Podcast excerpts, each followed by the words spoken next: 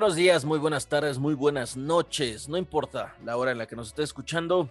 Lo importante es que ya llegaste, que ya estás acá. Entonces te invitamos a que te pongas cómodo, cómoda, que te sirvas algo, que nos des el chance de estar contigo la próxima hora.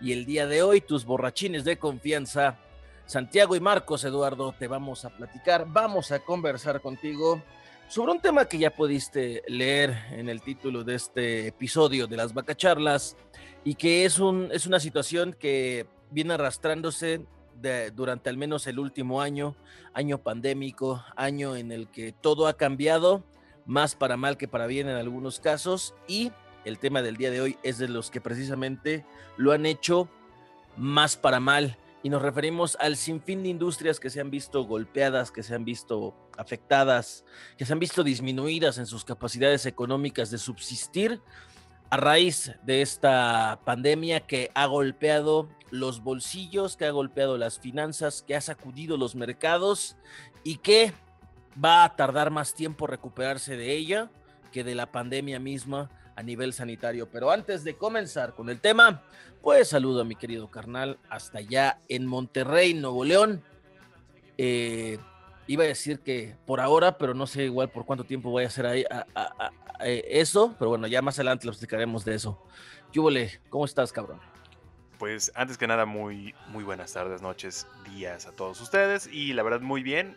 Con mucho frío actualmente en Monterrey. Mucho, mucho frío aguantando aquí como, como oso, el, hibernando. Es... Pero ¿cuánto es frío, güey? Danos una cifra, porque la gente que no te conozca o los que sí te conocen, no saben que eres yucateco, o sea, para ustedes 20 grados ya es frío. Sí. sacan los suéteres en Mérida con 20 grados. Entonces, 25, frío de hecho. Ajá. Entonces, frío, ¿cuánto es para ti en estos momentos? Frío en estos momentos eh, son 6 grados. Así que digas, uy, la helada, no es, güey. ¿eh? No, pero pues está como el chiste de Polo Polo de cero grados, ¿no? Ni calor ah, ni frío. Ni frío ni calor, sí, ni frío ni calor. Este, de esas no, personas que te caen bien. 6 grados es con, con una cobijita en las piernas, ¿no? Un cafecito y un suétercito y ya, güey, tampoco es como pero eso también súmale que está lloviendo, entonces si sales a la calle, pues a comprarte unos eh, chocorroles, pues que ya no tienen mascota, ¿verdad? Los pides por Rappi unos pingüinos que ya no tienen pingüino. Chocorroles nunca tuvo mascota, güey. Ah, bueno, solo tiene el chocorrol, el hombre chocorrol. Era, era el hombre chocorrol, que ya también tiene mucho tiempo. Sí, sí, sí. O unos hotkeys que tienen la cara del osito bimbo. El osito bimbo y sus artimañas. Pues no entiendo por qué es mame apenas ahorita, si desde el año pasado ya se había resistido en las servilletas pétalo y en, los hotkeys, según yo, desde que los lanzaron, ya tenían la carita del osito bimbo impresa. Bueno, sí, más bien grabada pues la verdad es que yo hace mucho tiempo que conozco ese producto porque los he visto. En algún momento lo consumí. Porque eres gordo. Exactamente. Por eso los conoces, güey. Porque era, ¿eh? Era, te encargo, ¿eh? Te encargo. Sigue siendo infeliz, cállate. ya llevamos 5 kilos, ¿eh? Ahí la llevamos. No, o sea, lo importante es seguir, qué bueno. Te felicito. Pero sí, conozco a los hotkeys y desde ese entonces, pues sí, pues tienen la cara del osito, ¿no? ¿Y por qué no? Pues es su branding. Al final, la neta, pues es que es una buena jugada para seguir manteniendo el pues a, la mascotilla que ahí todos conocen. Pero pues de todas formas, eh, cuando hablamos en su momento de esto, de la NOM 051 en eh, la primera temporada, pues sí planteamos de que realmente era una estupidez porque los niños no son los decisores de compra. O sea, no. Al final son los padres y es más, los que más se están quejando actualmente son los adultos. Adultos que hoy tienen diabetes, hipertensión y colesterol alto por consumir chatarra durante su niñez. Pinches ridículos, ¿no? Están de ridículas ahí. También. Todas plañideras llorando pues por un personaje de caricatura. Pero se me ocurre un buen negocio, antes de que entremos al tema, se me ocurre un buen negocio de que compremos cajas de Trix y de Choco Crispies que aún tengan a Melvin, porque sí hay, perdidas. las revendes carísimas, güey. Exacto, de colección. Claro, va a pasar. va a pasar. Sí, ya estoy planeándolo, ¿eh? Pero bueno, el tema de hoy. Eh, en general, la industria que se las ha visto muy difíciles con la pandemia. Creo que muy negras, dilo. Sí, digo, no quería hacer una apología al racismo, ¿no? Porque en estas épocas tan correctas tenemos que cuidar lo que decimos. Tienes razón. Eh, eh, ha pasado por momentos turbios. Exacto, ¿no? Más turbios que nada. Entonces, eh, el caso está en que no hay una sola industria que haya estado exenta durante esta pandemia. A todas les pegó, a todas por igual. La verdad es que, por ejemplo... A unas más que a otras. A unas más que a otras, definitivamente, porque dependen del consumo dentro de su propio lugar, ¿no? Eh, que en estas podemos enlistar principalmente a la industria restaurantera, porque pues depende de la gente esté ahí, y la industria del cine, que es uno de los casos más particulares, porque una gran marca mexicana con presencia en distintos países está al borde de la quiebra y están cerrando operaciones en varios estados de la República, entre ellos Jalisco y Puebla, que son eh, puntos muy importantes dentro del panorama económico nacional, ¿no? O sea, nos referimos a Cinemex. La magia del cine. La magia del cine. Eh, en mi caso particular, uno de los primeros cines de cadena a los que acudí en mi infancia. Estoy tratando de recordar cuál fue la primera película que vi en el cine. Creo que fue Toy Story, pero no era un cine de cadena, fueron estos cines que todavía encontrabas en... Eh, el cine de barrio, ¿no? Cine barrio, ¿no? Eh, que tenían, puedan tener cines gemelos o multicinemas o algo así. Eh, pero pero no, no recuerdo cuál fue mi primera visita a, a Cinemex. Tal vez fue por ahí de, ¿qué será? 99, 2000, 2001, posiblemente. Eh, habré ido a ver quizá Monster Inc. No sé. Pero la cosa es que ese fue el primer cine de cadena que acudí. Me tocó la época en la que Cinemex era la gran cadena, el gran, la, gran empresa de entretenimiento cinematográfico en México. Y después le comenzaron a dar vuelta, pues, Cinépolis, ¿no? Sí. Pero a, raíz de la pandemia, pues más del 50% de los cines en México cerraron, por evidentes razones, ¿no? Al día de hoy, pues eh, se pretendió una reapertura con todas las medidas de seguridad, ocurrió en, algún, en, gran parte del país, operaron, pero después volvieron los semáforos rojos y tuvieron que cerrar de nuevo. Esto ocurrió en junio y poco tiempo después, pues les dieron para atrás.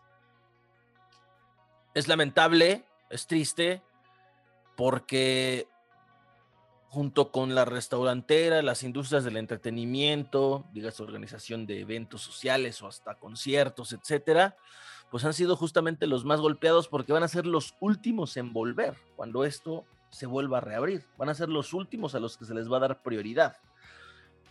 Y de ello dependen los empleos pues, de miles de personas, de miles de familias, y detrás, en el caso específico de Cinemex, pues está la duda, la duda razonable me parece, de cuán complicado debe ser para un grupo empresarial mantener con vida a una cadena que tiene presencia a nivel nacional y que depende, pues a partir de lo que se produzca a nivel mundial, a nivel global, y que hoy la realidad es que se produce prácticamente nada de cine a nivel global. Y lo que llega a producirse se está yendo directamente a plataformas de stream, en algunos países en cine, pero que definitivamente no dan los números, no cuadran para permitir pensar que pueda subsistir por mucho tiempo más. Y hoy ya sabemos que Cinemex ya ha cerrado incluso sucursales en varios estados de la República.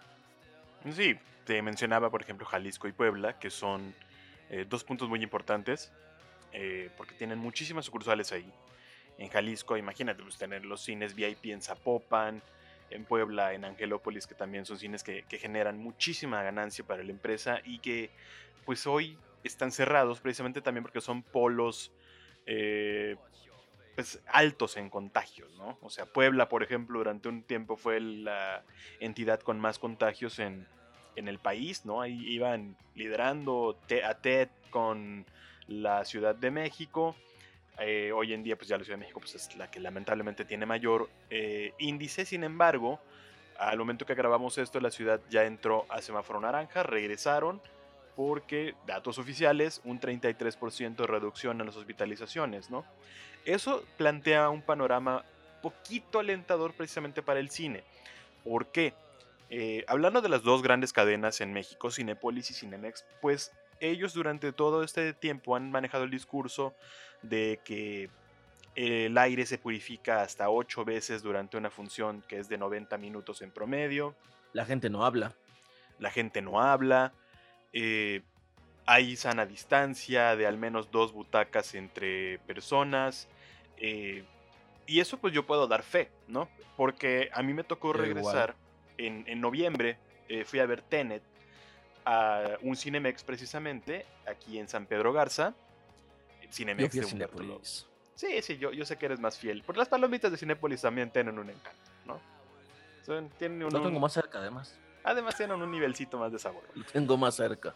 Sí, definitivamente. Pero pues yo iba a Cinemex por, pues, por juntar mis, mis boletos de invitado, ¿no? Entonces, eh, ¿qué pasó en ese momento?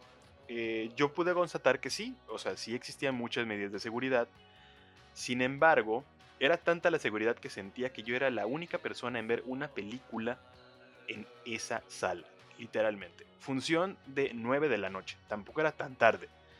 regresaba yo de trabajar, dije, no, pues ya, ya se puede pasar a los cines y estaba justo estrenándose Tenet, primera semana.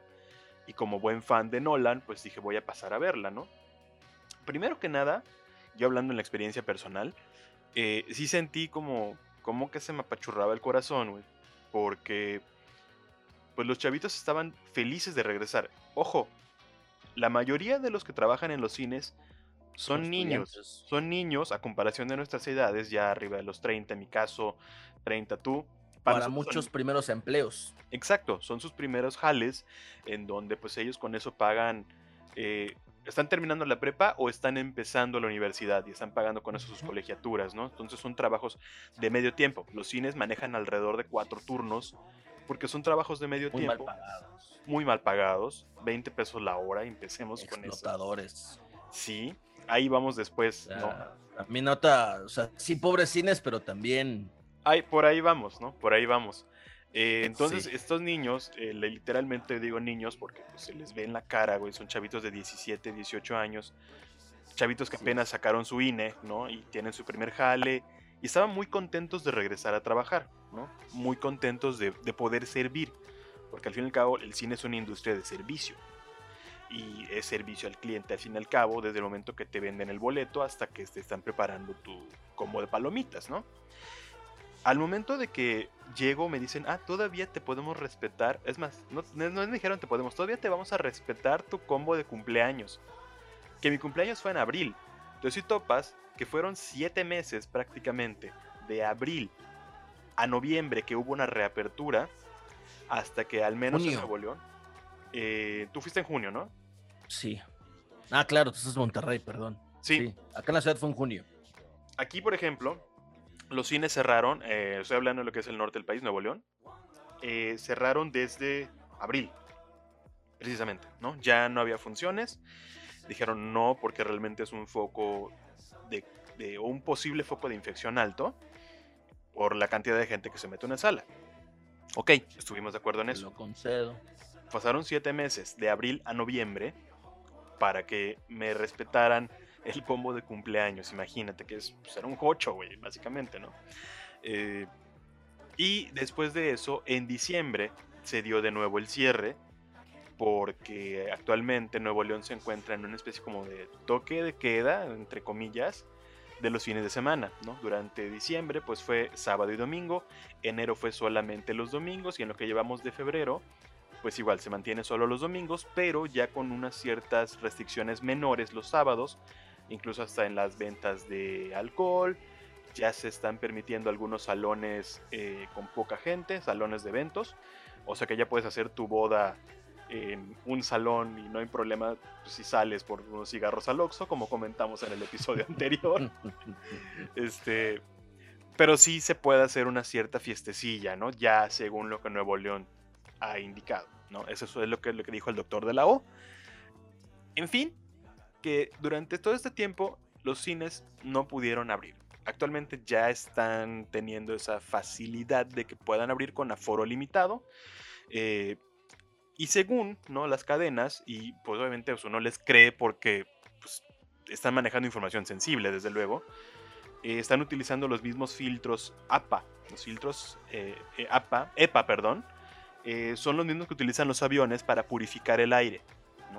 Entonces el aire se va purificando cada tres minutos y aparte pues tienes que mantenerte el cubrebocas si no estás comiendo. Y de todas formas la gente no habla. Que ya desde el, desde el mismo hecho de que no hables en el cine pues ya es de buena educación porque hablar durante una película pues es de nacos, ¿no? Seamos sinceros. Es, de gente... De gente poco educada. Entonces, sí. ya con ese eh, hecho, pues dices, ok, es una experiencia segura, ¿no? Pero no puedes quitarle de la noche a la mañana el miedo a la gente. Porque el miedo está latente, sobre todo en los que sí creemos en que existe esta pandemia. Que somos la mayoría por fortuna. Mucha gente no cree y están dispuestos a regresar a su vida normal sin siquiera utilizar un cubrebocas. Y bueno, Diosito me los bendiga y un hoyo estará listo para recibirlos en el suelo yo no deseo más que otra cosa que un lento sufrimiento para esas personas. Porque muchas personas han sufrido a causa de esa gente que no cree. Entonces, Sí, así es. es. muy triste, es muy triste y evidentemente el miedo que tenemos muchísimos de regresar al cine y que de repente pues veamos eh, un aperre de gente, güey, que estamos apiñonados esperando para entrar a ver eh, algún estreno, pues no es algo que se quite tan fácilmente con que te digan, estoy filtrando el aire. O sea, así es. Por lo mismo la gente dice, no voy, y obviamente si no hay consumidores, no hay servicio, y si no hay servicio, no hay empleados. Si de por es una cadena. Sí, exactamente. Y si ya hubo un recorte muy grande de personal en todo el país, y, y nótese que esto también le afectó no solamente a las dos grandes, porque hay también otras cadenas pequeñas. que son regionales, por ejemplo, en, Monterrey están los cines Río, eh, que también la, sufrieron. Son cines, eh, son cines de cierta forma de barrio, son microcadenas, pero que se mantienen porque tienen un público muy fiel y todavía son distribuidores de películas actuales. Ese es el otro punto. Ninguna distribuidora a nivel mundial está entregando películas. La primera grande es Warner, que Warner dijo, voy al cine y streaming al mismo tiempo. Y eso lo hizo primero en Estados Unidos, que es donde funcionan sus dos plataformas, que es cine, la plataforma tradicional, y HBO Max, que ya está funcionando ahí, y en junio empezará en México, o en toda la TAM. Su primer, este, su primer intento fue con Wonder Woman 84. No, pues... Y que salieron tablas, al menos dicen que sí recuperaron inversión. Bueno, también toma en cuenta que era una película ya hecha, que había generado expectativa y que evidentemente por ello en cualquier plataforma que la lanzaras y de la forma en la que la sacaras, ibas, yo creo, mínimo a recuperar lo que habías invertido, ¿no? Sí. Por eso ya está catalogado como el mejor estreno en la historia, pues sí, en estas épocas pandémicas, pues cualquier cosa, ¿no? Cualquier piedra son chocolates, ¿no? pero, pero sí, eh, eh, esto ha generado todo un ciclo que, nos lleva hasta ello, ¿no? Las, distribuidoras, las productoras, pues han, optado pues, por reducir sus costos, sus márgenes de riesgo, etcétera, entendiendo que todos estos son negocios donde lamentablemente los más afectados no somos ni siquiera nosotros los consumidores, son los empleados, las familias que dependen de ello, o las personas que perciben un sueldo y obviamente nunca será buena noticia que fuentes de empleos se pierdan. Y hablaremos de la calidad de esos empleos, pero para colocarlo en contexto, eh, hay, datos que lo, que lo dibujan de, cuerpo entero y así para poder medir la magnitud de este problema, ¿no? Las dos cadenas principales, sabemos, son la, la, la azul y la roja, ¿no? Como las pastillas que le ofrecen a Neo en Matrix. Otra referencia al cine hablando del cine. Exactamente. Eh, hasta ahora, hasta ahora, el impacto es que no se han vendido 334 millones de boletos, que en términos de lana monetarios hablamos de unos 18.400 millones de pesos. Es una cantidad importante. Este número, vamos, no son, eh, son, son en algunos casos presupuestos de universidades completas, nada más para ponerlo en contexto. Eh, o incluso hasta de un sector completo a nivel nacional. Sí, es presupuesto de, de un estado para algo, o sea. Ajá. Es, es un presupuesto federal, si así lo quieres ver, para algún programa. O sea, es un número importante. Y ahí les va el dato que me parece que es el más eh, aterrador. El vaya Vamos dato poner- perturbador, como diría. Exactamente. No, no hablemos de ese sujeto, por favor. El, el, De- el- o, o Dross, ¿no? O sea, ah, Dross, mejor, sí. Del 25 de marzo al 7 de febrero, o sea, la semana pasada, Un año se, prácticamente. ven- se vendieron en todo el país, o sea, 25 de marzo, 7 de febrero, en todo el país se vendieron nada más 15.6 millones de boletos. Y tú me puedes decir, güey, son un chingo, son 15 millones de boletos, 15 millones de personas que acudieron al cine. No se Acudimos. pueden estar, o acudimos. Eh, Esto es del fin de semana pasado. Pero si lo comparamos con el mismo periodo de 2019, que fue el mejor año para el cine en la historia en México, para las cadenas, donde tuvieron los max, más altos récords de asistencia. En ese mismo periodo, en un año sin pandemia, se vendían 350 millones de boletos en, un, en, un, en una semana. ¿Te das cuenta del nivel de pérdida y del hoyo financiero en el que se encuentran actualmente? Porque aquí hablamos nada más de boletos de cine. A eso agrégale las ganancias que vienen por añadidura. De dulcería. Exactamente. Es Sí. un puto dineral. Que realmente esa es la ganancia de los cines. O sea, Claro. eso se lo vamos a poner para mucha gente que de repente no lo sabe o de cómo funciona un cine. Realmente la ganancia del cine está en vender dulces. Primero que nada porque manejan un sobreprecio bastante alto si lo comparas, por ejemplo, con cualquier tienda de abarrotes, ¿no? Tú vas y te compras un sneakers en el Oxxo y te cuesta 18 pesos. Entonces tú vas y lo compras en el cine y te cuesta 50 pesos. Un promedio, ¿no? Dependiendo también, claro, la zona geográfica, en algunas es más caro que otro, recordemos. Entonces hay unas en donde sí te puede costar 35, pero otras te cuesta 50 pesos un sneakers de 50 gramos, ¿no? La barrita normal. Eh, las palomitas evidentemente tienen un margen de ganancia altísimo, porque el maíz se compra a precio muy barato y aparte no es todo precisamente maíz nacional. Cinepolis utilizaba maíz argentino hasta hace un par de años. Eh, traían ese maíz argentino porque no es un maíz que se produzca tan fácil en México. El palomero es distinto. Entonces, lo compras por costales, ¿no? Te viene costando que un dólar el costal, dos dólares el costal, en gran- comprando en toneladas.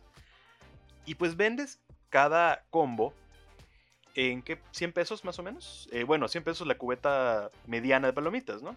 Un combo en promedio oscila 130, 140 pesos. 150 pesos para darlo en números redondos hasta los 300 y algo, ¿no? Exacto, Entonces, ya que te incluyen hasta el En una ida al cine así normal, te gastas, y creo que alguna vez lo platicamos en un podcast o lo platicamos entre tú y yo, pero te gastas así de 500 a 1000 pesos, Sí. tranquilamente. Si vas, por ejemplo, que lo, lo común que es ir en pareja, eh, si Ujú. te echas tus 500 varitos, ¿no? Y eso, Promedio. o sea, 500 y un piquito más, ¿eh? De 500 porque ya cenamos, mi amor. Entonces no te quieras pasar. Sí. Sí, sí, sí. Precisamente en este 14 de, de febrero que ya se viene para el día de mañana que grabamos esto, pues sí, son... que- Eres un naco, güey. Ere- Eres, eres, eres una persona muy desagradable, güey, con la referencia al 14 de febrero. ¿Por qué? Háganlo con cubrebocas, por favor. Bueno, ya cuando escuchen esto, ya pasó el 14 de febrero. Esperemos que lo hayan hecho con cubrebocas y, pues no. con pues, la condón, sana ¿no? Sí, la sana distancia está cabrona, ¿no? Pero, Exacto. Y si no, pues nos veremos en noviembre con, con otros niños pandemials. la, la generación C de Sí. coronavirus. Los pandemials. Entonces, eh, retomando el punto, la dulcería realmente es la ganancia, porque la película se va a pasar haya gente o no haya. O sea, ya está Sí. comprada, ya le mandaron a la gente eh, las latas con, con filme o donde manden actualmente, si son digitales, ¿no? Pues le mandan. Son ahí. digitales, te las Claro. desbloquean desde una distribuidora, te dan una, un disco duro que, con- que contiene la película, el archivo de la película, y tú lo ingresas en tu proye- proyector y desde la distribuidora te otorgan una clave con la cual solamente con esa puedes desbloquear y reproducir el archivo. Dato Sí, proveniente de alguien que trabajó en un Cinépolis y que me dio, me platicó cómo es ese proceso. y como antes era, ¿no? Que mandaban las latas de filme y pues se ponían en el proyector Antes, hace 60 años, güey. Sí, cuando existían los cácaros, precisamente, que de hecho por película eran en promedio de tres rollos, entonces el cácaro era una persona muy hábil que tenía que saber cuándo meter el nuevo rollo. Para eso era el, el ¿cómo se llamaba? El, ay, ¿cómo se llamaba? Cuando a media película... Las marcas de cigarro. Se llaman este, Cigarette Burns. Que era, estaban en el filme y te decían, ya, ya está cerca de, te queda como tres pies de metraje. Entonces, ah, entre esos tres pies, ¡pum!, cambiabas de carrete. Y ya la película pues mantenía su continuidad. Dato de Fight por eso, Por eso las matines eran tan baratas, porque literal la dejaban correr y no había cácaro. Y por eso se repetía, y por eso era permanencia voluntaria. Porque pues, vamos a poner la película y que esté repitiendo, repitiendo, repitiendo, pero y sácale una lana, es más barato, es un horario más temprano, casi no va a venir gente. Ahora saben por qué. Era, por niños. Era por, por, los niños que iban en la mañana. Entonces, eh, pues la película de todas formas se transmite sí o sí, ¿no? Eh, o el contenido, ¿no? Porque no es solamente películas, sino también los eventos deportivos que en los últimos años eh, se han puesto también a las pantallas del cine, ¿no? Como la Champions, el Super Bowl, creo que hasta la NBA llegó en su momento a estar Uy, Había, había muchas, muchas, cosas deportes, festivales. WWE también. Cine, este espectáculos de música clásica, de danza, o sea, había muchísimo. como el Auditorio Nacional que, transmite en su pantalla de cine Algo el, así. el Teatro de Londres, el National Theatre, que ahí estuvo Frankenstein con Benedict Cumberbatch, gran obra, gran obra. En fin, la película no deja ganancia al cine, ¿no? Haya gente o no haya gente en la sala, esa te la van a poner. Y esto se los puedo decir yo porque dos veces fui la única persona en la sala. En una vez, en una ocasión entré y me dormí a ver un partido de la Champions en un cine en Santa Fe. Así de bueno estaba. Pero realmente era porque quería entrar a dormir. y, no tenía dónde pasar las siguientes dos horas. Entonces, eh, pues el caso es que ahí te la ponen y aunque no haya un alma en el cine, pues esa pues va a estar pasando, ¿no? y ya, o sea, no le vas a sacar gran ganancia a, ese boleto como tal. El boleto que tú pagas por la película, pues sirve para, pues, para el mantenimiento, ¿no? Ah, pues con esta lanita, pues vamos a, que atrapear, vamos a comprar pues, una aspiradora para la alfombra y ya. Pero realmente la ganancia de donde salen los sueldos es de la dulcería. Ahí está. O sea, tú vas, compras esa Coca-Cola, por ejemplo, en 60 pesos y de esos 60, pues ellos gastan 10 pesos en promedio por vaso y lo demás es utilidad. Y de esa utilidad pues sale prácticamente todo lo que el todo el caso de los sueldos, del, bueno, la nómina evidentemente como, como platicamos, de mucho más dinero para el mantenimiento, para eh, pues que el cine se mantenga operando, ¿no? Porque en muchos casos todavía también de eso pagan la renta. Algunos eh, no son precisamente su propio local, sino que rentan el espacio a una plaza, ¿no? Por un contrato de tantos años y de ahí pues se va pagando, ¿no? está, hay proyecciones financieras que hacen antes de eso y dicen en 10 años ya tenemos pagado el espacio. Ok, ¿no? Entonces, si no hay gente, ni siquiera comprando dulces, ¿qué hacemos? ¿Cómo le hacemos? Y durante un momento, por ejemplo, Cinépolis, en el caso de la pandemia, pues encontraron la forma vendiendo dulcería a través de Uber Eats. Si lo si recuerdas, ¿no? Sí, claro. Y creo que hasta el momento lo mantienen en algunos cines, pero pues no, no funcionó mucho. Que digamos, digo, son, son medidas paliativas como tal, ¿no? Solamente son medidas paliativas.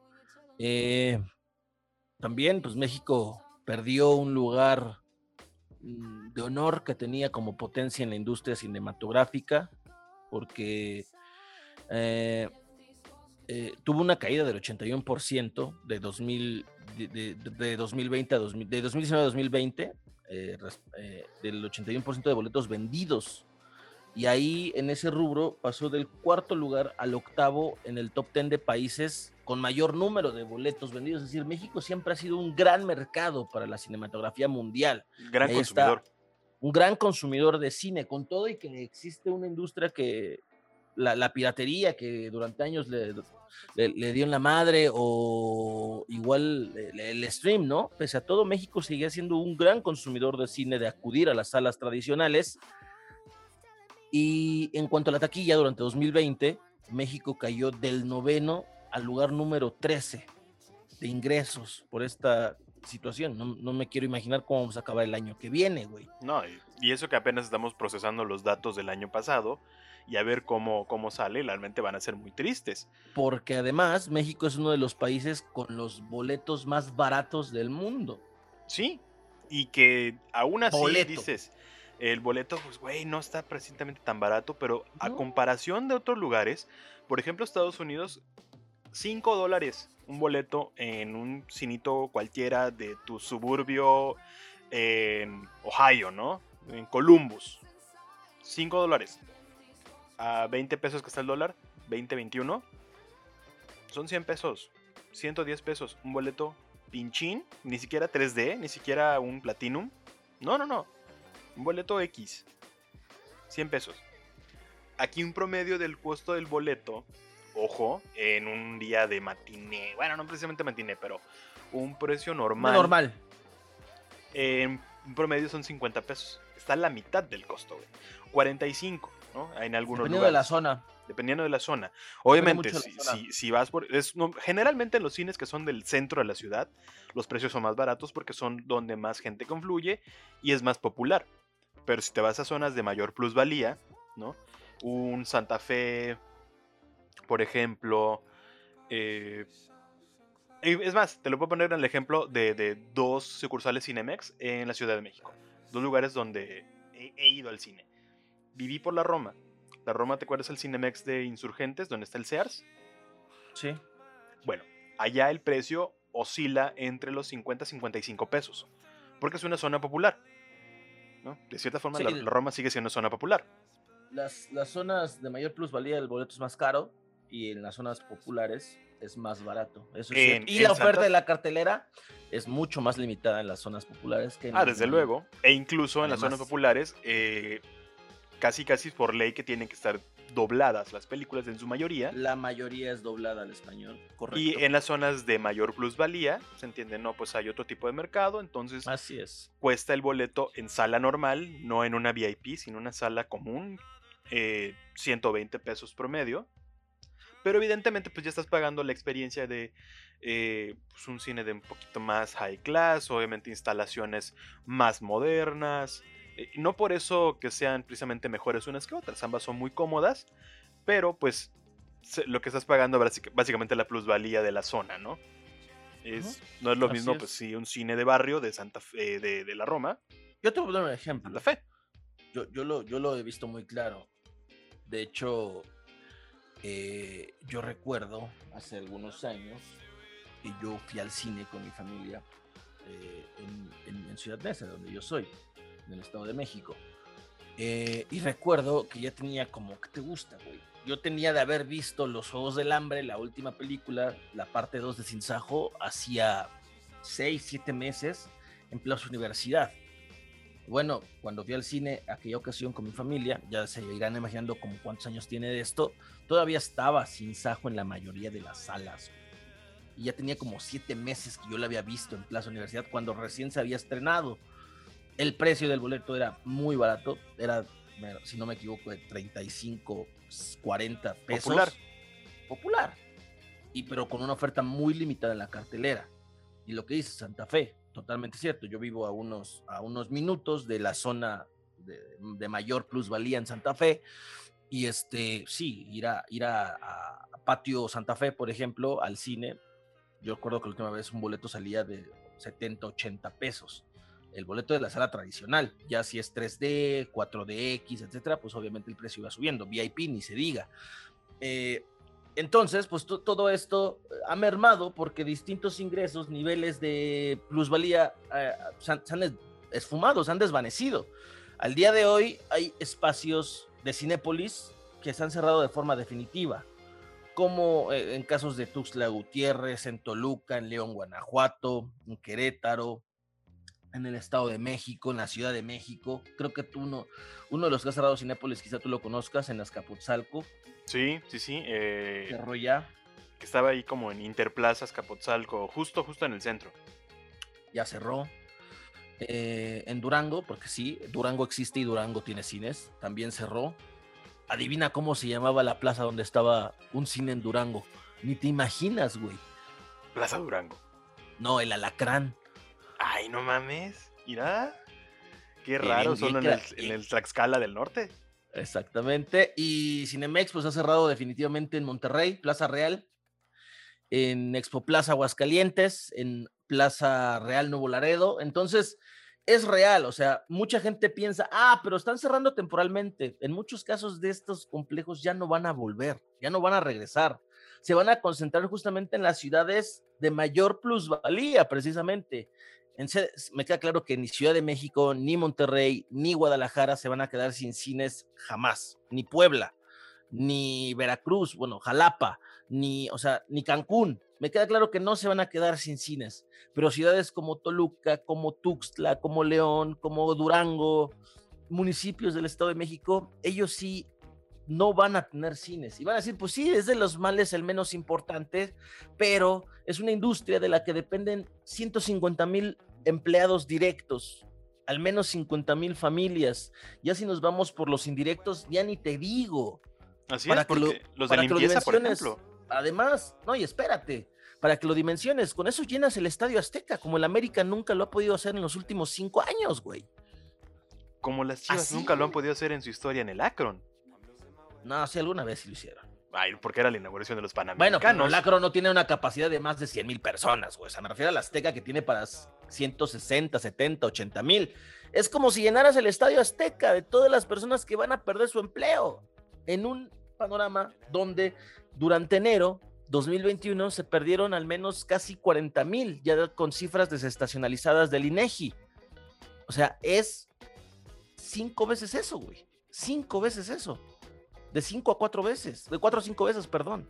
Y eso que es en la industria de la, de la proyección o la distribución. Nada más, nada más. Ahora tópate la industria de la producción de cine.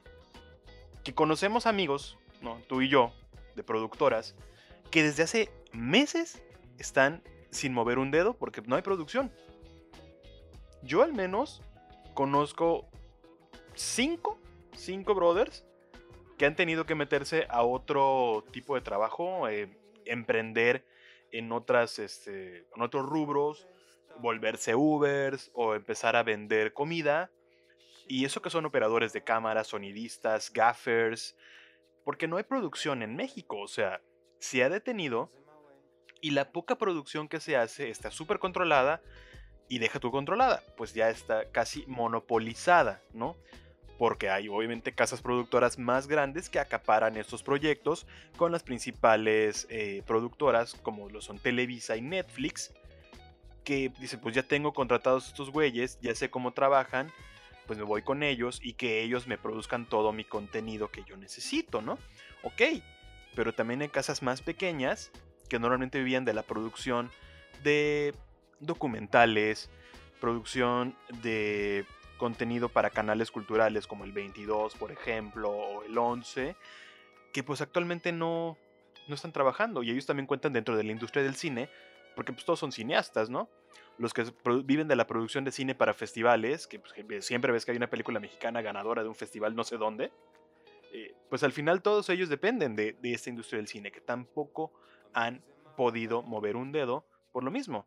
La misma pandemia, pues precisamente evita que la gente se acumule en ciertos lugares y hacer una producción de cine, evidentemente, también es acumulación de gente. Claro. O sea, tienes que juntarte con varias personas en un espacio ciertamente reducido para hacer un contenido audiovisual. también es una industria de riesgo. Entonces, si tan solo la distribución se las está viendo negras, la producción se la está viendo así, pitch black, güey. O sea, negro, agujero negro que absorbe la luz, güey. Así de, de, difíciles para ellos. Porque antes, pues, se podían dar el lujo de producir auténticos bodrios que mientras les garantizara que la gente fuera a la sala y recuperas lo que invirtías, con eso. Ahora ya no, o sea, el riesgo es mucho mayor. Y porque tenías, eh, de cierta forma, el, dinero garantizado de los fideicomisos, ¿no? Ahí es donde dices, bueno, ya... Ahí nos metemos... En temas de gobierno, donde dices, bueno, tal vez... Y de gustos, ¿no? Porque también era preguntar qué cine están haciendo con el dinero de los fideicomisos, ¿no? Exacto. Y... ¿Qué nivel de cine? Bueno, y ahí te encontrabas a Carlos Reigadas, que hacía películas muy buenas para dormir. sigue haciendo. Carlos Reigadas hace no mucho creo que estrenó una, pero... Es pero el bueno, mejor remedio para el insomnio. Mejor que la pasiflora, pónganse una de arraigadas y Nunca, van a dormir muy el gusto, no pienso hacerlo, gracias. Mejor toma da para- pasiflora. Hay, hay da para, para- para otro tema. No se malentienda. eh, yo creo que hay buen cine mexicano, pero Muy no bueno. es. Muy, muy bueno. Pero, pero no es este. Y tampoco vamos a caer en el. Pero nada más lo encuentras en la cineteca, paps. No, hay, hay muy Ah, buen cine. Hay, muy. hay buen cine mexicano, bien hecho, bien construido y que está al alcance de todos, pero pues es, es el menos, lamentablemente. Es Sí, el menos. Porque no es tan bueno, comercial. para otra plática. Esa- no es tan comercial, o hay alguno que es comercial que tiene sus cosas, que vamos, que cumple con la función Ujú. básica de cuando alguien acude al cine, entretenerse, Entretener, exacto. Divertir. nada más, ¿no? Ya si te metes a profundizar en temas de historias, originalidad y situaciones técnicas, pues aún así ahí, ahí sí podemos decir, pues sí, ahí no, no hay, no hay mayor Ah, competencia. claro, claro. No, o sea, por supuesto. O sea, independientemente de todo, eh, aunque se critique mucho que se hacen películas con Omar Chaparro y Martí Gareda, pues ve, esas películas dan empleos. Así de sencillo. Sí, son sí, fuentes sí. de empleo. Y aunque a mucha gente le arda, son de las películas más vistas. Precisamente, el, el- retomando un poquito el tema del consumidor mexicano de cine. El mexicano consume mucho cine nacional. Porque cuando sale una película, por ejemplo, estas comedias románticas que al mexicano le encantan, Sí. son taquilleras. Y de repente ves sendos trancazos de cuánto ganaron a la se- en un fin de semana. Primer fin de En un semana, fin por de semana. un- un- una No Manches Frida, por ejemplo, ¿qué quieres? Se echa sus 5 millones eh, por semana. Chance más, eh, güey, chance más. Yo creo que más, un, un No Manches Frida, un Cindy la Regia. Ajá. eh, Que no fue tan mala Cindy la Regia. Ella en su defensa Yo, sí. yo me atrevería a decir que no es mala, para serte sincero. No me pareció mala, Exacto. en realidad. Eh, pero digo, ya el tema del cine nacional da para, da, da para otro podcast, me parece. Pero bueno, sí. Pobre Cinemex y pobre Cinépolis. Sí. Sí, Pero vamos a hablar de los sueldos, de exacto. las condiciones laborales. Y ahí es eh, donde vamos a decir, ¿realmente es pobre Cinemex? cómo, cómo han amasado, gran, porque ya hablamos de lo que han ganado en, un- en un buen año, ¿no? Eh, miles de millones de pesos por solamente venta de boletos. A eso hay que sacar las cifras de dulcería y demás. Bueno, ¿con quién quieres empezar? ¿Con Cinemex o con Cinepolis? Yo tengo aquí los datos ya a la mano eh, en una bolsa de trabajo eh, llamada Indit, de las más populares, que te permite justamente revisar los niveles salariales que ofrecen estas cadenas. ¿Por Pues empecemos con, con Cinépolis, que, que- que es Con la más grande en cuanto a cantidad de, de cines, porque aparte eh, tiene cines de Tijuana hasta Argentina, literalmente. Y, ujú, Existe Cinépolis Argentina. Es transnacional Cinépolis. Con sede en Morelia, eh, fundada Dale, en los... los Ramírez. Sí, fundada en los años 60, 70 más o menos, ¿no? Sí, ya tiene sus años. Tiene sus añitos. Es, eh, fue el fenómeno de lo que en su momento fue, por ejemplo, que de repente comenzaron a proliferar los Chedrauis y los Soriana, Ujú. cuando de toda la vida Chedraui en la zona costera, en la parte del Golfo de México, Veracruz, Oaxaca, era muy popular, y los Sí. Soriana en el norte, ¿no? Que, que Nuevo León, que Coahuila, que Sonora, ya después se hicieron nacionales, pues algo así fue con Cinépolis. Comenzó en Morelia, en Michoacán, se fue expandiendo hasta que en un momento dio el boom y le dio la vuelta a Cinemex. Si ustedes recuerdan ese momento en su vida, pues ya somos población de riesgos, así que síganse quedando en sus casas y pónganse cubrebocas y todo lo que ya saben. Bueno, sin... Ajá, ¿sí? Estamos solamente hacer como la anotación. Cinemex no era tan grande hasta que compraron Cinemark. Así es, así es Cinemark, que era como que la tercera cadena que competía, ¿no? Ajá. Y cuando compraron Cinemark, pues se volvió el boom de Cinemex de realmente, pues, ay, así sí es una grande, ¿no? Solamente tiene que como, pon tú, en un buen promedio, 20 salas menos que Cinépolis, pon tú, Sí, pero están, están ahí, ¿no? Están Exacto. cabeza a cabeza. Cuando compraron Cinemark, se volvieron la segunda cadena eh, de mayor relevancia a nivel nacional, eh, porque pues además Cinemark es una empresa estadounidense. Entonces también hizo que Cinemex tuviera cierta presencia en un mercado latino. en- Que en Estados Unidos es Pantango, ¿no? Exactamente. Entonces se metieron a ese mercado. Eh, Cinemark apenas acaba de llegar a algunas ciudades. Me acuerdo cuando en Mérida empezó Cinemark en el 2012 y para... Duró literalmente como tres meses siendo Cinemark hasta que luego salió Cinemex. Sí, Sí, acá en la Ciudad de México también. De hecho, Cinemark estaba, si no me equivoco, en universidad. Sí, eran pocos Cinemark, eran muy, muy pocos, eran pero eran de los mejorcitos también. Así es. Como dato al margen. Pero bueno, Cinépolis, la más grande, la que mejor paga respecto a Cinemex. Y pues aquí. eh, uf, está cabrón. Pero bueno, vamos a, a- a revisarlo. Sé profesional, Juanelo. Seré profesional, disculpen ustedes. A ver, un empleado multiestaff, es decir, tanto el chico que hoy puede estar vendiéndote tickets, que mañana te puede estar sirviendo tus palomitas y más tarde limpiando la sala que acabas de desalojar, ese, o sea, el empleado básico, sueldo mensual de 5,115 pesos. Dime tú un lugar donde te renten una casa por No, no. 5.115 pesos. Hay en zonas muy, muy populares, en, colonias de alto riesgo. Lo encuentras hasta por menos, pero y lejos seguramente, muy lejos de donde sea que trabajes. O bueno, si vives es- en, en un Cinépolis de, por ejemplo, de Minesa, pues yo creo que te alcanza para pagar una renta. Nada más. O sea, entendamos que es un sueldo que no alcanza para independizarse, ¿no? Que es lo que muchos persiguen en estos tiempos o antes de la pandemia. El empleado más, más, este, más barato. El mejor pagado. El mejor Hagamos pagado. el desglose. Son 5.115 al mes. Sí. Seguramente es más descuento de impuestos, impuestos sobre la renta y demás. ¿Qué quieres que queden como en 4.900? ¿4.800? Ok. Pone tú. 4.800.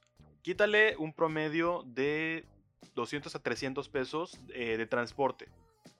Sí. Ok, te quedan 4.500. A eso quítale que, oye, pues pagar mi celular, ¿no? O mi recarga mensual de 100, 200 pesos, si no pagas un plan. Te quedan 4.300. Quítale colegiaturas porque es importante esto. Muchos de los que trabajan en cine son chavitos de universidad, Lo chavitos son. en edad escolar. Entonces, ¿qué le quitarán al mes de colegiatura? ¿1500? Punto. Ponle tú. Promedio, un promedio. Te quedaban que ya 4,300 más o menos, menos 1500, serían unos 3,800. No, Ujú. 2,800, güey. 2,800. De esos 2,800, las comidas de todos los días. Que una comida promedio son entre 70 y 100 pesos. Vamos a ponerle 100 pesos, güey. Mm, No, y espérate, hay sueldos más bajos. Esto ya me En asusta. Cinépolis, en Cinépolis, el, el personal de intendencia, eh, 4.746 pesos mensuales Al mes, güey. al mes, sí, sí, sí. Eh, si nos vamos al área de instalación y mantenimiento, eh, un jefe de mantenimiento, jefe de mantenimiento o supervisor de mantenimiento, 8.344 pesos. Un auxiliar de mantenimiento, o sea, el chalán de este güey, 5.892 pesos mensuales. Un técnico en mantenimiento, que es como que la media, 7.559. Vámonos a una gerencia. Fuck. A ver. Un subgerente operativo de sucursal, Ujú. 10.748 pesos. O sea, este ya es el, o sea, el, el chingón del, del- del barrio. El caca grande. Sí, ya el, el- el- que mueve el pedo. ¿10 mil? ¿10 mil cuánto? 478. Ok. 10 mil 478. Jesús bendito. Y el gerente general, gerente general, 12.485 pesos. Gerente general. Al mes. O sea, el, el- sí, al mes. El, el- el encargado de la sucursal, el, el que responde por todo. El gerente de todo el pedo. 12.485 pesos mensuales. Cinépolis. ¿Y esto en qué ciudad era, perdón? Es el promedio nacional. Promedio nacional. Promedio nacional. O sea, lo que te ganaría un güey en Guadalajara, por ejemplo. Sí, así es. Que Guadalajara, por mucho y muy bonita que sea, también es de los lugares con sueldos no tan chidos. ¿eh? Eso hay que aclararlo. Un ayudante general en tienda en el Estado de México gana 3.913 pesos. Cristo bendito. Un empleado general gana 4.037 pesos. Y esto es Cinépolis. Datos Sí, el- Cinépolis. O sea, el, el- el- el más grande, la cadena más grande de, de cines. Ok. Tenemos el dato Cinemex. Claro que sí, tenemos Cinemex. Empleo nacional en promedio, staff multifuncional en Cinemex. Sueldo de 3.739 pesos al mes. Me, me dolió la mandíbula cuando lo dijiste. Sentí el gancho. Sí, sí, es que sí. Un ayudante general de tienda gana mejor, 5.029. Un cajero, 3.744 pesos al mes. Un empleado demostrador, 3.839 pesos. Un taquillero, 3.433 pesos al mes. Un técnico en mantenimiento en Cinemex puede ganar 9.379 pesos mensuales. Un poquito Su más en auxiliar. Cinépolis. Ujú. Ajá, su auxiliar, su chalán, 7,434.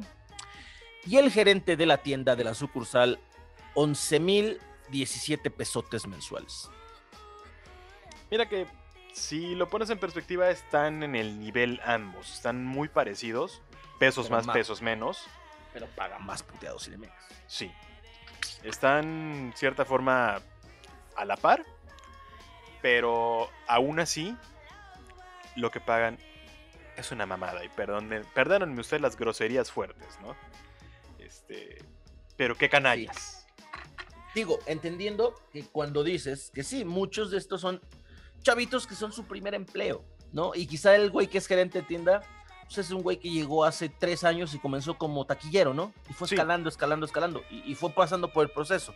Porque si lees en las opiniones en esa plataforma que digo, pues hay trabajadores, estos, esos primeros sacan porque los mismos empleados van y ponen, yo en tal puesto gané tanto. Y es ahí donde se sacan los promedios y también te pone lo que los empleados dicen sobre trabajar en Cinemex y te encuentras en Cinemex más evaluaciones buenas que positivas y todos destacan el ambiente laboral que es divertido, todo lo que se dice de trabajar en un cine y este tipo de opiniones yo solamente lo puedo entender tomando en cuenta que son chavitos que están teniendo sus primeros empleos. Sí, ahí conoces a tus primeros grandes amigos del trabajo. Así es. Tal vez una primera novia, güey. Sí, Este, sí, sí, sí. se entiende, se entiende, ¿no? O sea, obviamente cuando estás en un ambiente juvenil, pues claro, o sea, se, se, se siente de cierta forma esa vibra, ¿no? De, pues todos estamos chavos y pues vamos a Pero divertirnos. también te encuentras gente mayor. Sí, sí la hay. Y gente y adultos jóvenes, gente de nuestra edad, güey, que, que está ganando estos sueldos. Digo, cada quien conoce su historia, cada quien sabe lo que lleva en su saquito, pero, o sea, les y pagan muy muchas mal a sus veces empleados. están en estos trabajos, güey, porque es la, la única donde pudieron encontrar. Es la única opción que pudieron encontrar para poder mantener un trabajo de cierta forma estable y que les permita llevar un, eh, un ingreso a casa.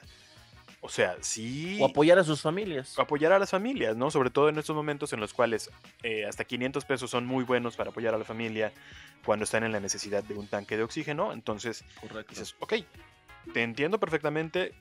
I feel you, bro. O sea, neta. Sí, está porque acá, acá la hemos padecido, ¿eh? o sea, acá hemos, hemos, hemos ganado estos sueldos, los, los, los hemos percibido y sabemos lo que es ganar ese tipo de, de- de salarios, porque a veces no queda de otra. O sea, no, no, Exacto. no lo, no lo criticamos desde un privilegio que actualmente tenemos, sino porque sabemos lo que es justamente Sí, percibir esos bajos salarios. Y, y sabemos que mucha gente que nos está escuchando también. Entonces, entiéndase por qué hacemos énfasis en esto, en esta situación, ¿no? Porque sí, están perdiendo mucho y sí, si llegan a cerrar va a ser un golpe muy cabrón para la economía nacional y para una industria de la cual dependen cientos de miles de familias.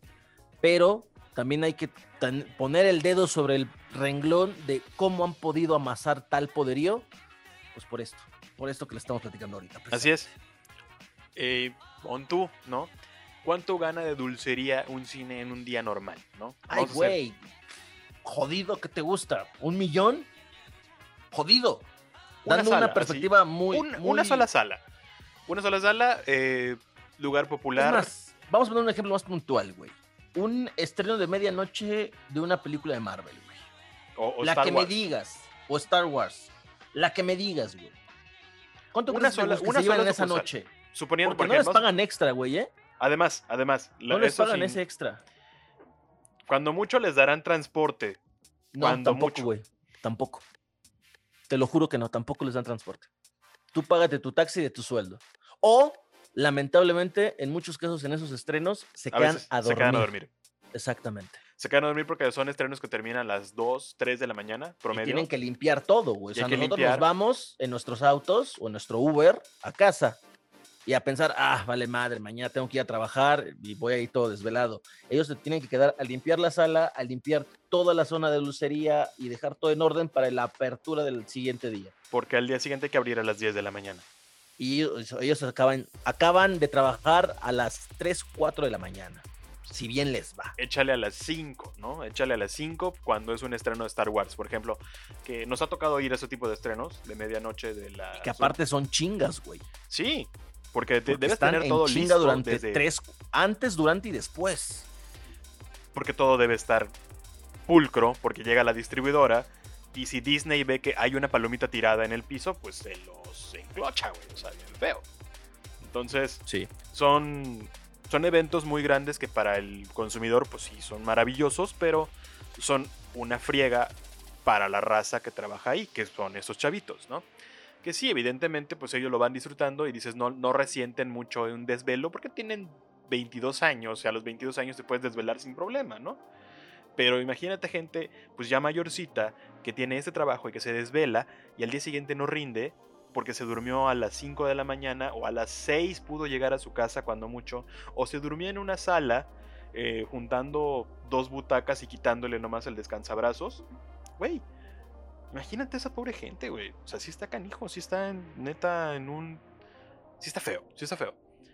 Eso entonces, suponiendo que una sucursal tipo universidad en una noche de estreno tipo Star Wars, fácil, fácil, entre 2 a 3 millones de pesos por dulcería. Porque el estreno se hace en todas sus salas. Cuando es una, una premier de este tipo, sus 12 salas pasan la misma la película a la misma hora. Sí, correcto. Entonces se echarán sus 3 millones y que igual, igual me estoy quedando corto. ¿no? Yo creo que sí. Yo creo, ponle tú de, de 2.5 a 5 millones por, por noche. En una universidad que es de los cines más concurridos de toda la Ciudad de México. Así es. Es de los más céntricos. Así Eh, es. un cine promedio, chiquito, así los que todavía existen, Cinépolis y Cinemex este, de, de monosala, todavía existen algunos, eh, muy, muy raros, pero esos, pues, ¿qué quieres? En un día de, de una buena, buena función, buen fin de 120, semana, 200 ¿no? mil pesos por cine. Ahí míralo en un buen fin de semana. O sea, que haya un estreno ahí, dos, tres pitero, alguna nueva película de Vin Diesel. De 200 Sí. a hasta medio millón de dulcería, Sí, sí, sí. Promedio. Sin broncas. Sin, sin broncas. promedio, ¿sí?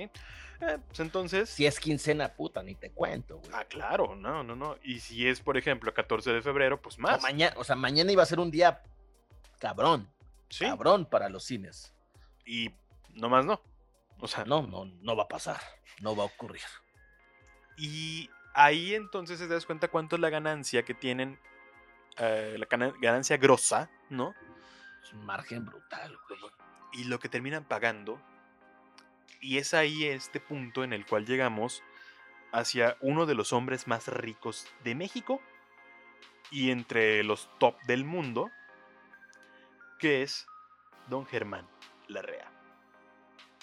Y digo don, no precisamente como una, una muestra de respeto, porque no siento respeto por esta persona, realmente por muchísimas razones. Es que sí, los, los cines pierden, pero sus dueños no. Así- Germán así Larrea es dueño de Grupo México, que a la vez pues, son los principales accionistas de Cinemex. Y aparte, Germán Larrea, de Grupo México, fue de las pocas personas que puede presumir que durante 2020 se hizo más rico. Sí. Se hizo más rico, a pesar de eso. Grupo México eh, es uno de los nombres que le causa tirria a la gente en Sonora, en Sinaloa, en Durango, Zacatecas, toda esta parte que son las zonas mineras del país. ¿Por qué? Tan solo los ríos en Sonora están hipercontaminados debido a la cantidad de desechos tóxicos que se vierten en ellos como resultado de la explotación minera entre empresas canadienses y Grupo México, que muchas veces pues realmente es la verdadera dueña y renta esas minas para explotación a las empresas canadienses. Correcto. Entonces, desde 2014 existen denuncias por grupos ambientalistas, por los mismos municipios que han dicho, nuestra agua ya es tóxica, nuestros niños están bebiendo agua dura con minerales tóxicos, porque Grupo México no se ha hecho responsable de, del manejo de sus desechos, no se ha hecho responsable de que esto se lleve o que se haga con estándares internacionales de manejo de basura minera y se tira todo al agua, que se lo lleve el río. Y esta persona es dueña de Cinemex, es del grupo accionista de Cinemex. Tiene el 51%. Son mayoristas de las acciones. Así es. Y están llorando porque su cine está a punto de cerrar. Cuando este hombre es el tercero más rico de México. Anda por ahí, ¿no? Slim. Slim. Bayeres. Eh, Bayeres. yo creo que sí, la REA. Por ahí el. Los Aramburu Zavala. El asqueroso de Ricardo Salinas Pliego. Sí. Eh, al menos está entre los cinco más ricos de México, ¿no? Sí, sin broncas. Es un hombre que si un día quiere y salva a Cinemex, lo puede hacer con dinero que trae en el bolsillo. Y aquí puede entrar el tema de los mentalidad de tiburón, donde es que no puedes preservar un negocio que no te deja dividendos y que no te está generando en este momento. Por supuesto, Rey. Por supuesto, pero créeme que te la creo, pero créeme que en cuanto esto vuelva a la normalidad, que volverá, volverá tarde o temprano, va a tardar o no, pero va a volver, va a ser de las primeras industrias en recomponer el camino fácil Fácil. en dos fines de semana lo logran. O sea, fácil. Entiendo que cierra algunas sucursales, que hay que recortar costos, yo lo entiendo. Claro que sí. Pero si existe voluntad, se podría, pero. Exacto. Y que de todas formas. En un modelo de negocio no puedes mantener algo que te está generando más pérdidas que ganancias. Claro, de todas no formas. millonario por ello. Eso iba a pasar, ¿eh? O sea, que el recorte de cines iba a pasar con pandemia o sin pandemia, porque el streaming es un gran competidor que hay que tener en cuenta ahora. O sea, ya con que tú tengas un estreno de una gran película candidata al Oscar en, Netflix, en Prime, en Disney, que pues ya todas estas que son las tres grandes del streaming lo tienen. Por ejemplo, Soul es candidata al Oscar. Eh, evidentemente cualquier cosa que haga Pixar es candidata al Oscar. The Five Bloods de Netflix es. candidata al Oscar también. Eh, entonces cuando tienes todo este contenido, pues evidentemente dices, ¿para qué gasto en el cine si tengo grandes películas en streaming, no? Hay que considerar el streaming como una, un competidor muy válido dentro de este gran mercado del entretenimiento. Tarde o temprano, muchas salas iban a cerrar. En los Estados Unidos es un fenómeno que se está dando.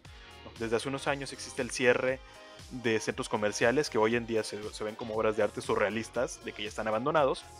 Y los cines también son parte de eso, porque en la mentalidad del mercado estadounidense pues es mucho mejor ver streaming y los estrenos pues directo en la comodidad de su casa, ¿no? Y es hasta más barato, porque pues ya con una suscripción lo ve toda la familia, ¿no? Además. Como Mulan.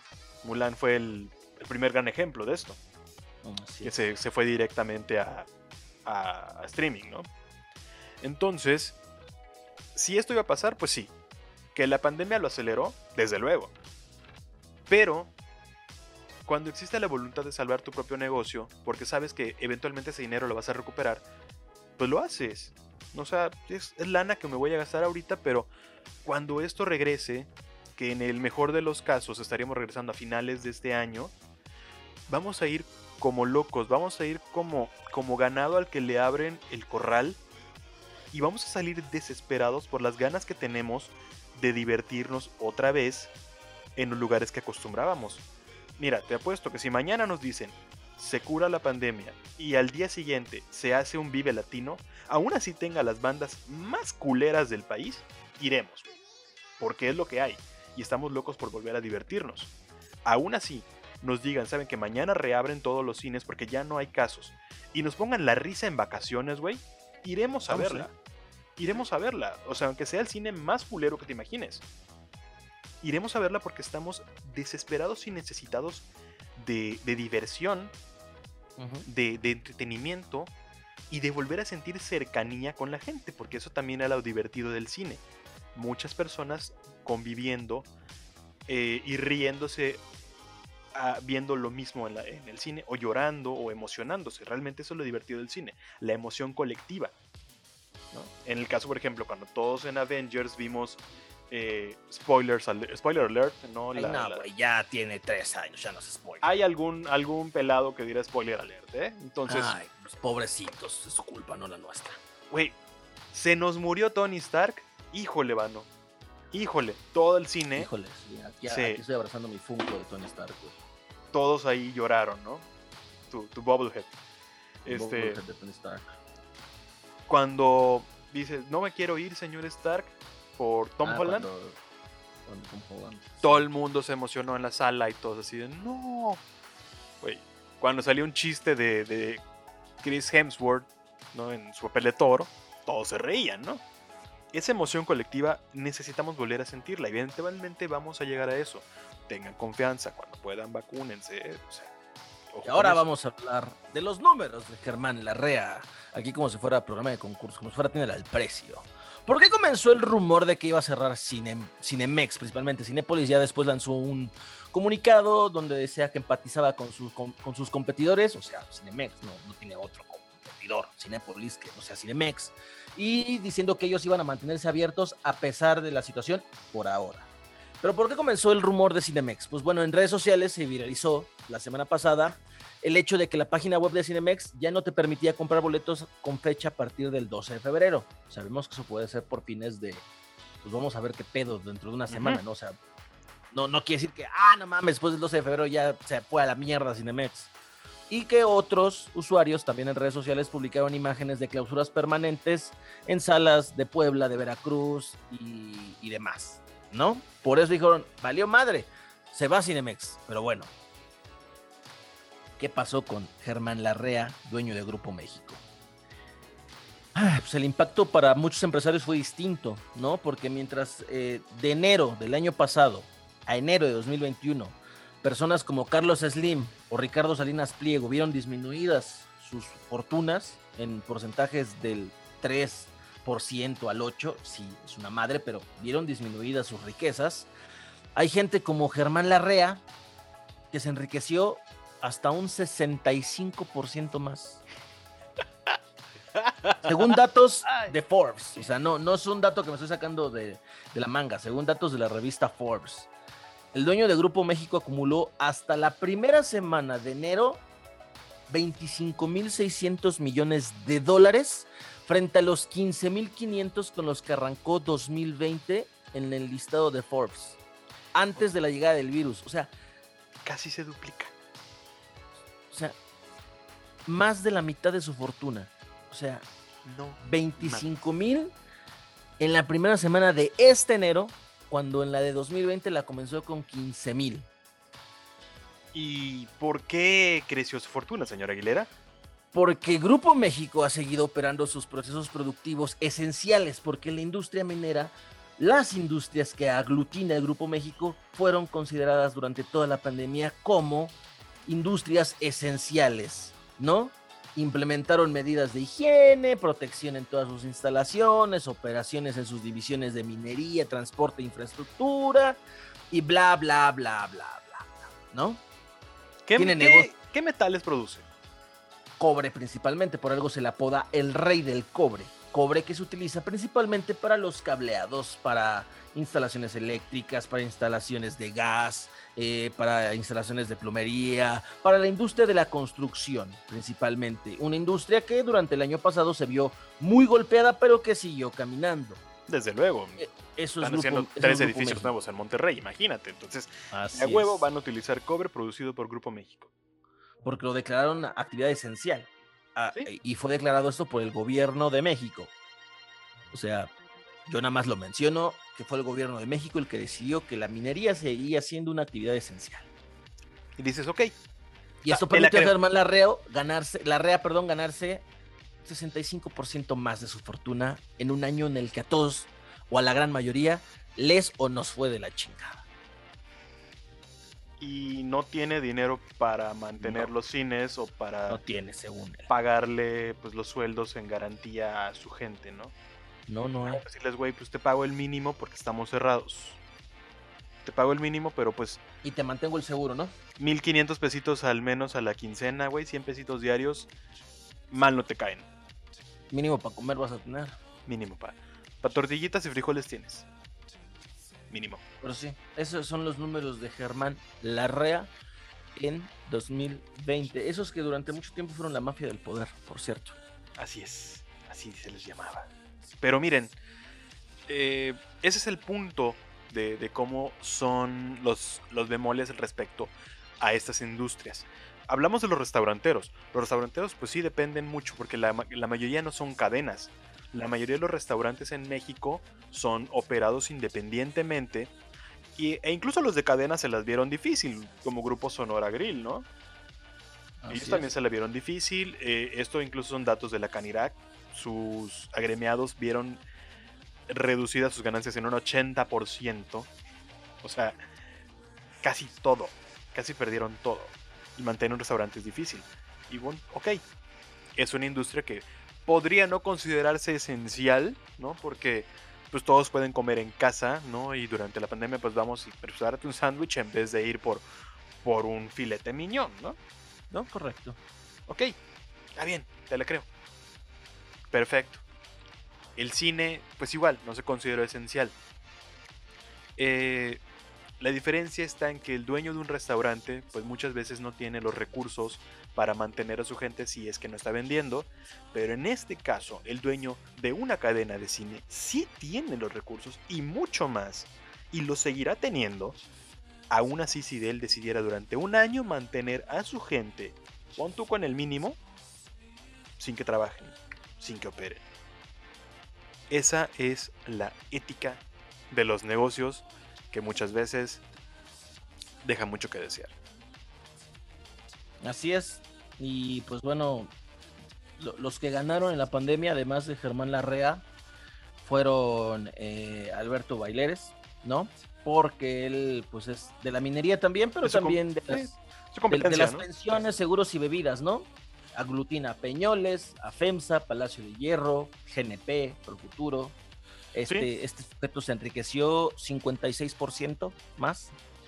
Eh, eh, Juan Francisco Beckman Vidal de José Cuervo, 34% más rico. La gente chupó más en la pandemia, me quedó clarísimo. Y de ahí ya se vienen. Mira, gracias a eso nació este podcast, güey. de hecho, sí. Eh, de ahí ya vienen variaciones positivas en el caso de Jerónimo Arango, de Walmart, inversionista en grupo Walmart, de María Asunción Arombuzabala, Puruzabala, perdón, inversiones y, y bebidas en gru- grupo Modelo.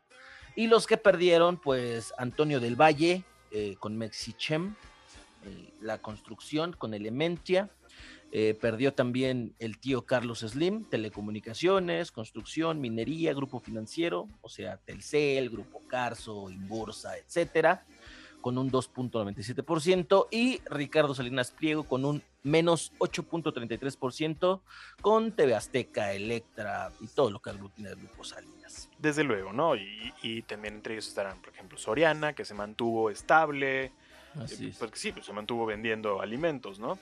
Eh, las grandes, como por ejemplo FEMSA, sí se mantuvieron, pues porque la gente siguió tomando Coca-Cola y, y bebiendo. José Cuerva y Cuervo también, güey. Sí, entonces imagínate. Y aún así la minería siguió generando ganancia. Grupo Peñoles y Grupo México, ¿no? Dios santo. Así es. Dios santo con estos está. datos. Ahí está, o sea, El vaya Es- dato perturbador.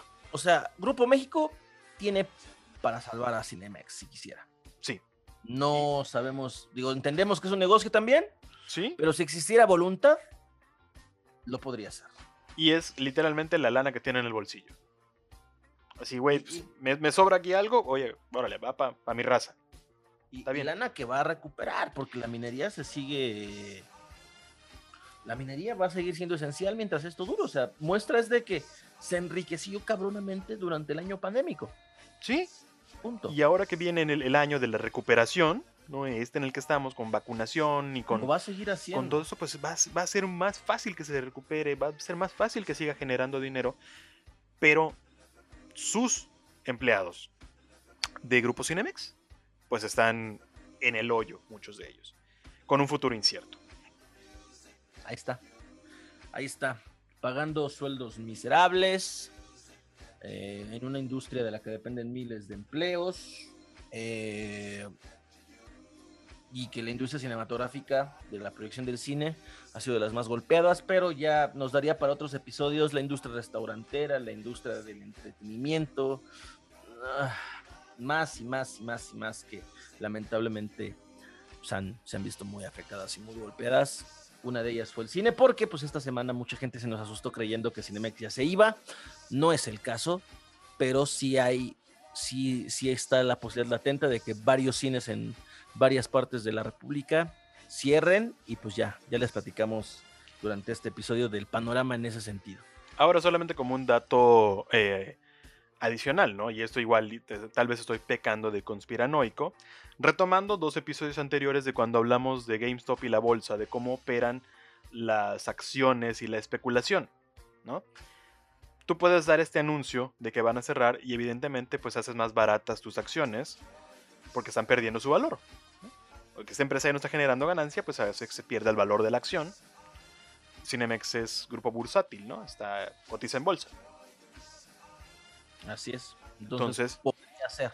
podría ser un anuncio para abaratar acciones y en Hay su que momento ver. cuando hay, que, sea hay que darle seguimiento. Sí, exactamente, ¿no? Porque cuando esto los- sería totalmente legal. cuando las acciones se abaraten, entonces con- eh, convocas a más accionistas porque tienes acciones muy baratas, especulando que en un futuro estas puedan subir cuando el negocio se recupere. Es una jugada legal y sería una jugada maestra, ¿no? O sea, sí podría ser. Es correcto. Podría ser, pero bueno, entre que si eso no es, hasta acá dejamos ya el episodio de este día de la vaca charla, donde la lección es la próxima vez que vayas a un cine y si esto algún día pasa o vuelves a ir con tu novio, amigas, amigos, lo que sea, y eres de esos ojetes que tratan mal a los chavitos que, que- que te atienden en dulcería o en taquilla, no seas hijo, hija de la chingada. Ganan mal y, y- y- y no justifica que vengas tú a tratarlos con la punta del pie. Exacto. Neta. Si lo haces, mereces que las palomitas te causen una diarrea. Mereces que te dé bicho, cabrón, cabrona. Mereces que te caiga la peste encima. No lo hagan. Sean empáticos. La realidad de millones de este país a veces, a veces eh, se mide lamentablemente por sus, por sus salarios y en el caso de los empleados de los cines, pues ya les dimos los números, ¿no? Ahí, ahí cada quien habrá de discernir y de decidir, pero por favor trátenlos bien. Son Sí. chavitos que van empezando en el mundo laboral. Exactamente. Eh, la neta, si de repente se tardan en darle sus palomitas, güey, tengan, tengan, pues, tantita madre, ¿no? Denles Llega chance. temprano, cabrón. Lleguen temprano. En todo caso, lleguen temprano. O elijan la función que está 15 minutos después. No te va a afectar en lo absoluto. Nada. Esto cuando regresemos al cine. Por el momento, por el momento, si las condiciones se prestan en la ciudad donde nos escuchen, bueno, acudan con las medidas de seguridad si ustedes confían. Si no confían en esto, pues quédense en casa. Hay mucho por ver en streaming. Eh, incluso Cinépolis eh, todavía se está manteniendo con Cinépolis Click. Correcto. Eh, y vean en la comodidad de su hogar, pues estas películas, ¿no? Igual. eh, también cuando haya la oportunidad de regresar, consuman al menos una botella de agua en el cine. No sean ese tipo de gente que mete sus propios snacks. Porque recuerden, de lo que venden a la dulcería, se le paga a los chavitos. Y si ustedes van y meten sus propias botanas, están haciendo que merme el sueldo de Bueno, un chavillo, güey. sí, sí, y también enriquecen más a Germán Larrea. Exacto.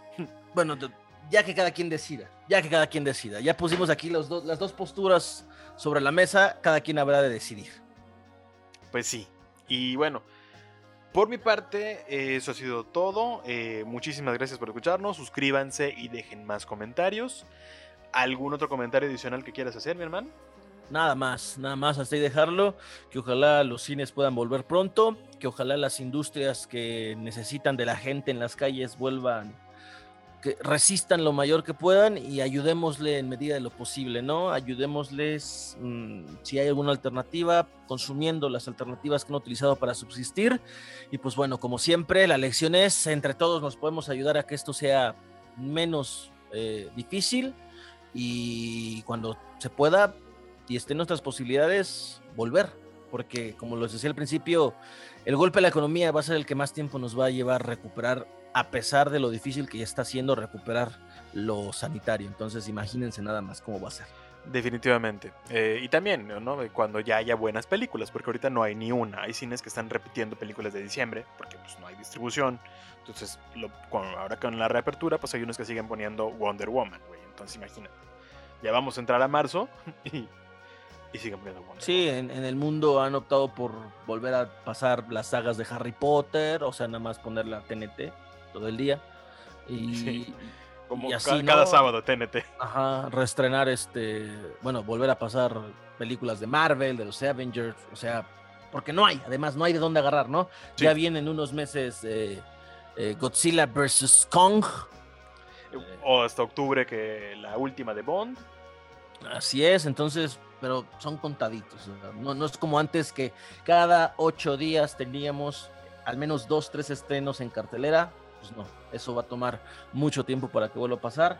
Y pues ya, mientras eso pasa, pues seguiremos nosotros siendo una alternativa de entretenimiento para ustedes. Muy deplorable, lo sabemos, pero pues es lo que tenemos. Es poco, pero es trabajo honesto. Exacto. Mientras tanto, sírvete otra, ¿no? O sea, ya. Vamos a chingarnos otra. Ya tengo sed. Eh, hace sed. Y pues bueno, que estén bien. Estas fueron las vacacharlas. Nos escuchamos en una próxima ocasión. Y. Pinche Germán, ayúdale a tu gente. No seas no seas la reo. Vámonos.